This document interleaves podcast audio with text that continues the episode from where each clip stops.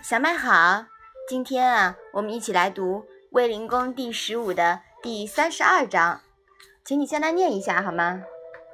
子曰：“君子谋道不谋食，耕者馁在其中矣，学也禄在其中矣。君子忧道不忧贫。”妈妈，馁是什么意思呀？馁啊，是饥饿的意思。禄又是什么意思呢？禄呢，就是做官的俸禄。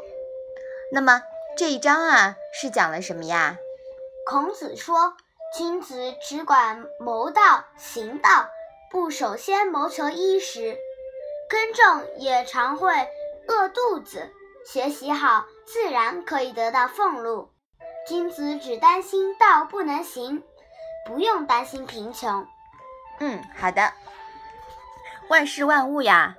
离不开道，道与时呢，其实并不相对立的。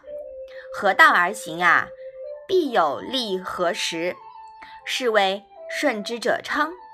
这也是孔子罕言利与命与人的原因了。就像现代社会创事业，只要坚持做有意义的事，虽然短期内找不到出路或者所谓的商业模式。但是没关系，唯道是从，坚持做下去啊，自然会有伟大的商业价值显现出来。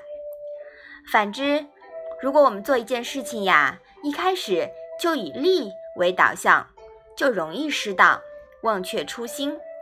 那即便是做起来，又有什么意义呢？所以，我们提醒现代社会中创事业的人们，请经常。停顿一下，反省一下，有没有忘却初心，有没有偏离中道？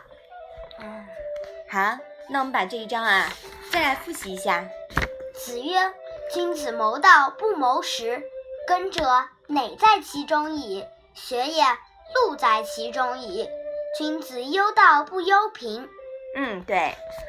这两天啊，妈妈在看一本书，是讲，呃。给孩子确立正确的人生观的这本书呢，说了我们我们从小呀就应该有一个远大的一个目标，有了这个目标以后呢，就会成为我们做所有事情的一个一个源泉和动力，我们就会朝着这个目标去做，而不会偏离。那么这个目标啊，是完全不可以跟利益结合在一起的。